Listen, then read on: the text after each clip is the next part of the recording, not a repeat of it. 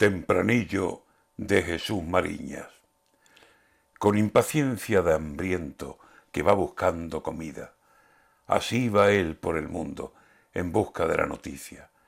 Hablaba del corazón y del corazón arriba y del corazón abajo. A su nombre le temían. Jugaba con los silencios como con las exclusivas.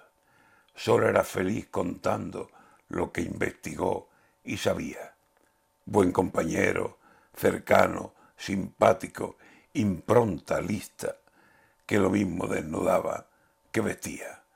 Fue el primero, dio dos veces y así se ganó la vida. Le llamaba corazón a otras partes bien distintas. Lo han visto ir con la muerte. Qué callado lo tenías. Mala suerte. Y no es tuya esa exclusiva. Te vamos a echar de menos.